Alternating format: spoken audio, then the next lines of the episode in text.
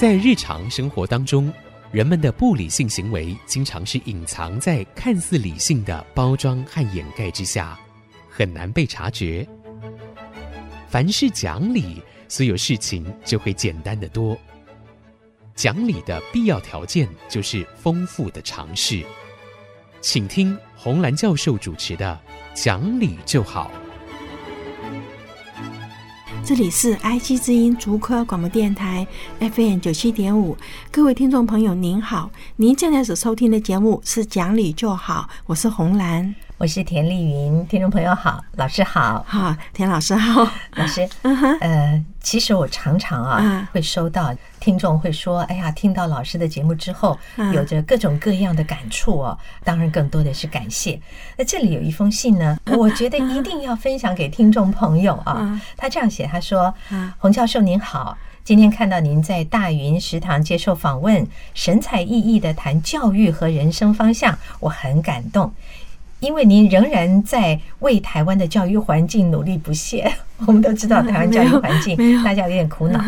他说啊，八年前我的女儿在台北上小学，因为学习能力跟速度落后啊，受到很多不合理的对待。那您给过了她很好的意见。现在这个孩子呢，当然他是花了比较大的心思，但是孩子呃选择了喜欢的科系，交了很多的朋友，开心的在过大学生活了。这位家长说：“他非常非常谢谢您，因为很多时候啊，老师也好，或者教育政策也好，他没有办法顾及到真正每一个学生他的感受，所以常常都是统一的教育或指导方法。”是。他说：“谢谢您为台湾教育奉献心力，那也辛苦您了。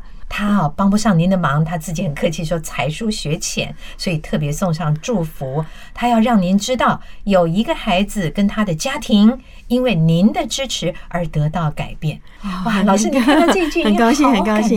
对对对对，有的时候真的说你去，我们说上山下海了哈，赶车子赶什么，有的其实有点辛苦。那可是接到这种信，就觉得哎呀，就是一切辛苦都很值得。最主要是什么时候跟他讲了这个话，我就忘掉了。其实您无意中帮了很多很多的人，我相信不只是他这个家庭跟孩子，有很多的孩子家庭也都受到您的影响啊。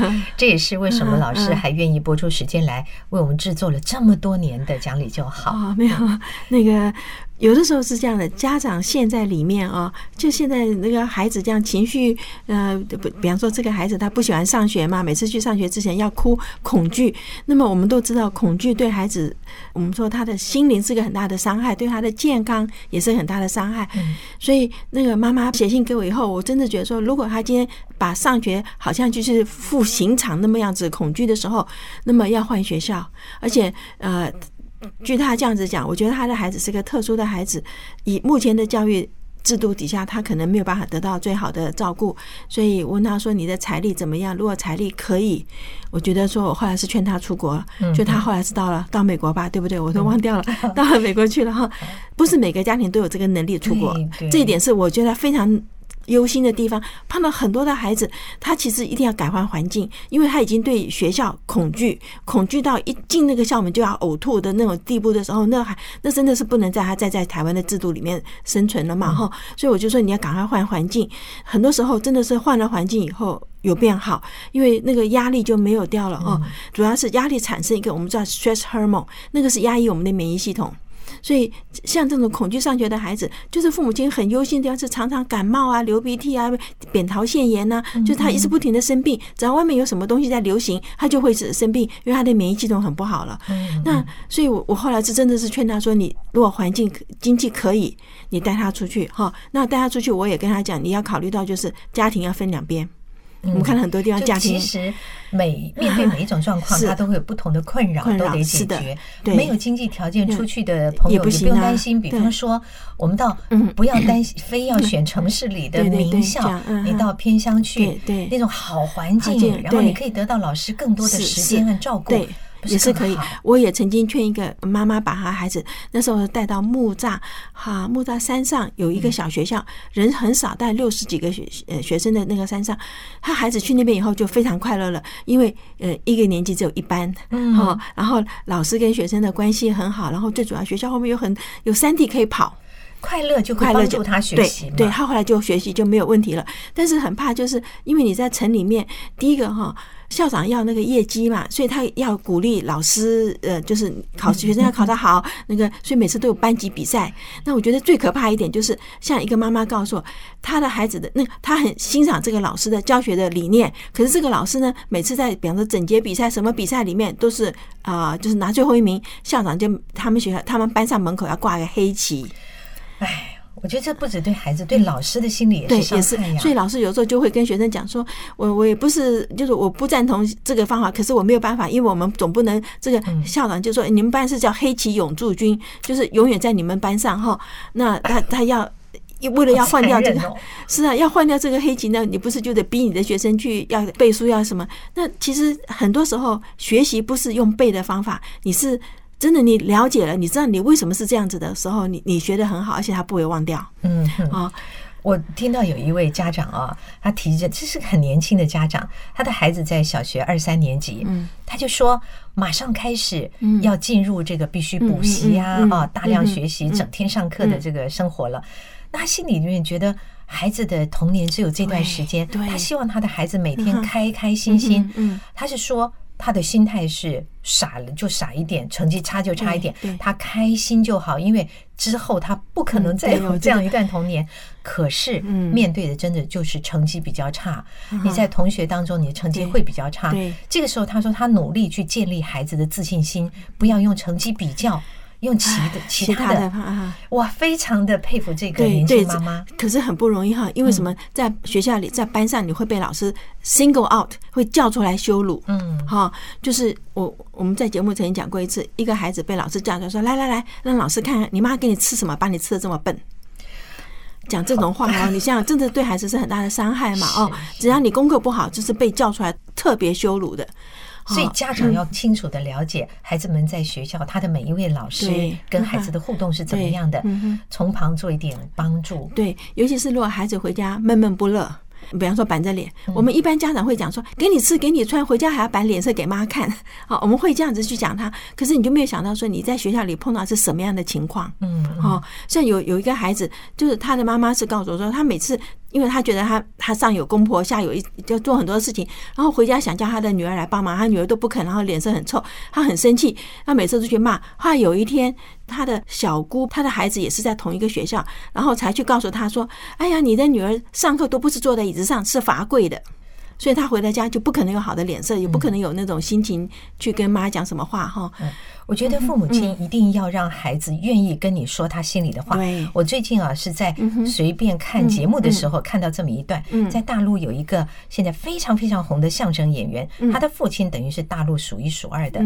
那说这个爸爸在小时候带这个孩子的时候呢，很严厉，他常常挨骂挨打，那动不动就哭。后来长大，他举了个例子，父子都懂了，就说爸爸给他夹了一筷子白菜，大白菜，结果他就。哭起来，一边吃一边哭，大家都以为说你不爱吃白菜吗？他说不是，是因为他看到的大家族里面其他的堂兄弟姐妹都坐在桌上，他坐在楼梯上，他在一边楼梯上，他心里难过，他的哭是为这个，可是父亲不懂，所以父亲不但痛骂不让他吃，我不知道后来有没有挨打，他常挨打。长大了之后才能解开、化解开，所以父母亲如果发现孩子别扭的时候，你要好言好语的问出来，不要骂他说你发什么脾气，把你关起来，屋里也不准出来，真的是。所以我觉得成长过程里面哈，就是因为好像我们对教育好像教育的观念了哈，然后那个时候也对于孩子的成长不是很了解，都是觉得说棒子头下出孝子哈，那其实是错的，对不对？就是好像我有个同学告诉我，叫做含辛茹苦这样子长大，就长大过程里面用这这四个字来来形容的时候，后来想想也真的是很对，因为在学校里。你只要功课不好，你整天都是属于受气筒嘛，挨骂的，对不对？然后回到家，你在家里也是挨骂的，就是没有一天是心情好的。而且长大也会影响。呃，我其实自己兄弟姐妹当中就有一个哦，常常会说我的成绩哪如你们呢？我没有你们能干呢，我就是没有你们有本事。你知道这个，其实他心里难受，我们心里也难受。对，呃，这就是从小比较出来的结果。嗯，嗯我那天在报上看到有一个医生在屏东做医生的哦，他里面讲了一些，就是他小时候家里很穷，数学不好嘛，还有英文当然也不好，所以他妈妈就叫他的大哥来教，大哥教一教以后就跟他妈说，这孩子没有办法教，笨的透顶，就他妈就换他二哥来教，就有时候笨，就后来他说现在他们家只有他一个人做医生，哈，就是所以被人家说笨的人，他是没讲说。呃，为什么他开窍了？为什么后来呃考上医学院了？可是我觉得在看前面的时候，好像每一个人长大的过程里面都有被人家骂笨的那个经验。嗯，哦，我记得有个很有趣的统计，就是父母亲最常骂孩子的多少句话，比方二十句话，所以要提醒父母绝对不要去这样骂他。大家可以在网络上找到，也比对一下，以后千万不要说这些话。好，我们这边休息一会儿，马上回来。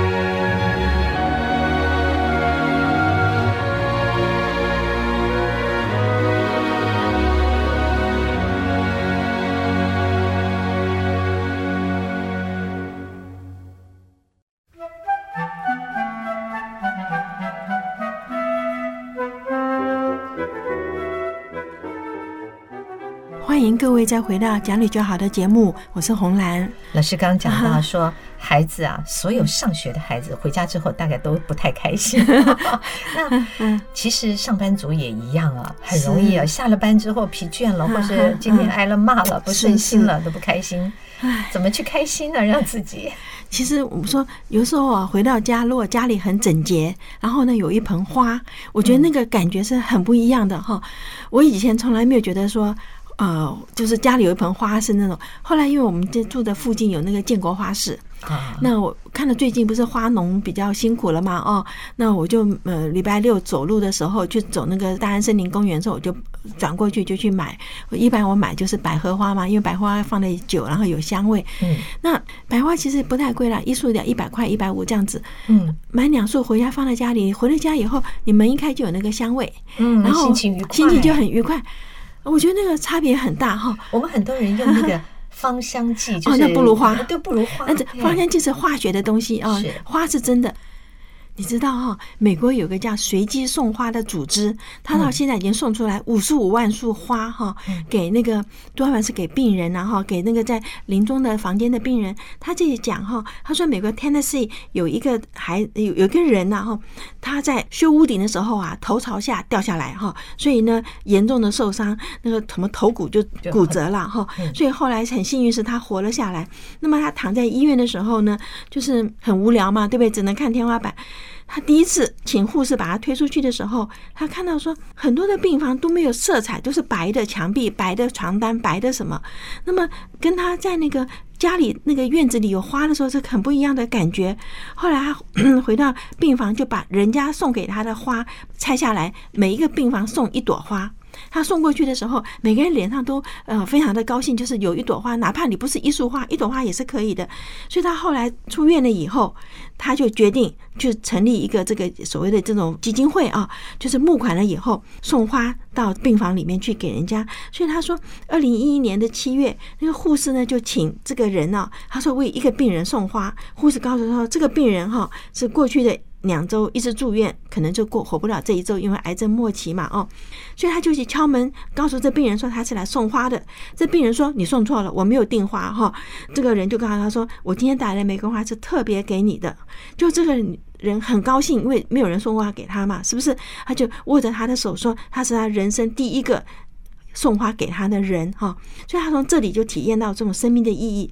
然后呢，他就把跟他太太把工作辞掉，全心经营这个叫随机送花，叫 Random Act of a Flower 哈。Random Act of a Flower 就是我随便送给谁都可以，可是我就是送花。他说不管什么种族、什么宗教，我不管你的收入，不管你什么样的疾病，我送花给你。他说是最难忘的一次是去安养中心，那个护士就请他要挑最香的花。那他不晓得为什么，所以他送花进去的时候，护士还告诉他说，这个病人是看不见的，是盲者哈。就一进去，那个老太太立刻坐下来说：“哎呀，那个是复兴百合，就是某种的百合花，很香的。”他说：“这老太太原来是园丁。”所以闻到花香就知道那个品种，他就很高兴。他说：“我们就让他仿佛回到了花园，那些幸福的回忆都回来了。”所以他说：“这个送随机送花其实不要很多钱哈。我想在美国啊，花束大概九块九毛九可以买到一束，当然不是那种很昂贵的，可是这个也是很漂亮的花。”我在想起来说，我结婚的时候那个花才八块钱，我是用剑兰，因为那时候是赚最便宜的花，但是也是花嘛。我到现在对剑兰也是很好的感觉啊，对不对？好，他就说，他不但给患者带来了微笑，哈，他说研究还指出来，花朵对于身心健康呢有积极的医学作用，可以减轻焦虑、降低血压，哈，好，可以改善人的心态，哈。所以他说随机送花哈，他我不挑，他说他不挑选送花的对象啊，只要医疗的部门的人觉得说这个病人有这个需要。让他们知道以后，他就会送花来。所以他就说，现在也送出了五十五万束，那是蛮多诶，五十五万束哈。他说，有一些人的乐色可能会改变别人的生活，就是很多人对于花，尤其是花店嘛哈，啊，这花不够好，不能够不能够拿去上台面。但是这些花在一般人的手上还是个好花嘛，是不是？还自制花束哈，把那个不适合捐赠的花呢，就拿来做堆肥。他说，与其扔掉呢，不如让我们把花变成欢笑。然后我就觉得这个非常的好。其实花哈，你看我们有一次去荷兰，我就发现说，荷兰不是城市都很漂亮，它的运河旁边每个窗户里面都有花。你仔细去看它的花，那花就是叫 geranium，就是我们说叫海棠，那是个你插枝就会活的。我觉得美国的家里根本就是不要，我不要它，它就到处长出来的。可是你看，它把它装在窗台上，因为呃那个 geranium 的颜色非常多种，你把颜色配一配以后很漂亮。我就回来在想说，其实欧洲也是一样啊，尤其到意大利的时候，那每一个窗口啊都有花，摆着花盆，然后每一扇门都漆不同颜色，所以色彩、色彩、香味。是色彩给人家愉愉悦嘛，哈愉悦啊，然后香味也是我们说嗅觉是最能够，嗅觉是五官里面唯一没有经过中途站，直接到你情绪中心的一条感官的路，所以嗅觉是很重要的。买一点花，不要很多了哈。我想一个家庭一个礼拜花一百块买花应该是可以的。我觉得住家附近有花市的人真是幸福啊。对，虽然刚才老师讲的那个故事，他是送给病房的人病人，那我觉得在平常时候，尤其台湾的花又多又漂亮，还便宜，所以经常呢，你想要送朋友礼物的时候想不出什么。是的，是的。过去我老是买甜点，我现在就要换换成花 花，对不对？花真的很好。我跟你讲，我有时候去就是看到那么便宜的花，就是忍不住买。所以我们家它四盆桂花才一百块钱，我每次都后拎到最后要坐计程车回家。虽然我本来走路就可以到家。就我家现在有很多桂花，因为放上去就活啦。那个很容易这样，然后秋天的时候十里飘香，哎，真的是很好。现在快要过年了，然后这个家里面啊，不要到了过年那几天才插花，早早的开始，让自己有一个好心情。是去年够闷的了，今年要从开心要开始。没错，我觉得吃饭的时候。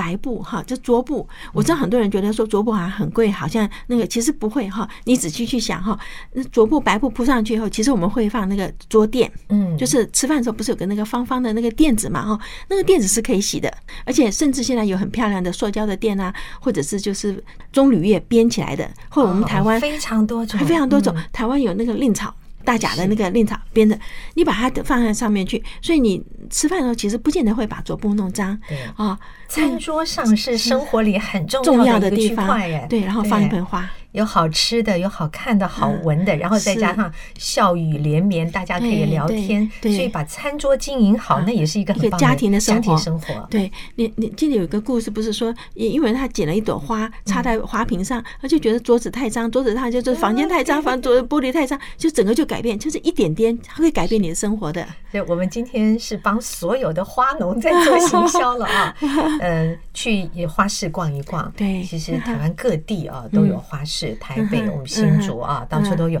去逛逛一逛，看一看，绿色植物也是很美的。对啊，嗯，疏解你的心情，而且它现在很多会吸收空气里面的那个脏的嘛，哈，就净化你的空气嘛，哦。我常常看那个有一些家居杂志、生活杂志，然后布置家庭，我都很佩服他们怎么能够把他的客厅那几盆花可以摆的那么漂亮。那也许我们可以参考一下啊。既然见猎心喜，我们也就跟着去做。是是，然后客厅里放一盆花，真的是就美化你的生活，净化你的心灵。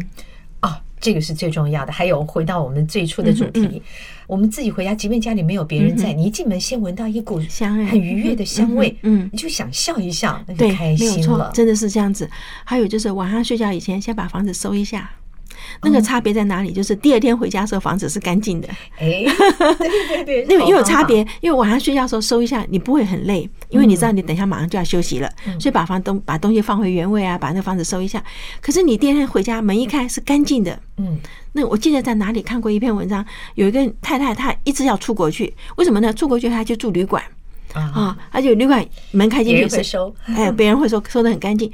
那其实你去年不能够出国的时候，觉得很郁闷，不会郁闷吗？你晚上之前稍微收一下，因为我们一般如果像他是单独单身，没有家里没有小孩，没有猫，没有，你不会弄得很脏，对不对？啊，但是东西最怕就是凌乱。凌乱，凌乱就给人家不好的感觉了。嗯，有小朋友也没关系，现在开始放寒假了，训练他们一起帮忙来收拾自己的房间。对对，好，希望大家都有很愉快的 这个生活啊，好，天天开心。是好，那今天就跟各位谈到这儿。如果你有任何的意见或任何的问题，欢迎你上我们的网址留言。我们的网址是 triple w 点 i c 九七五点 com。今天谢谢您的收听，我们下星期再会。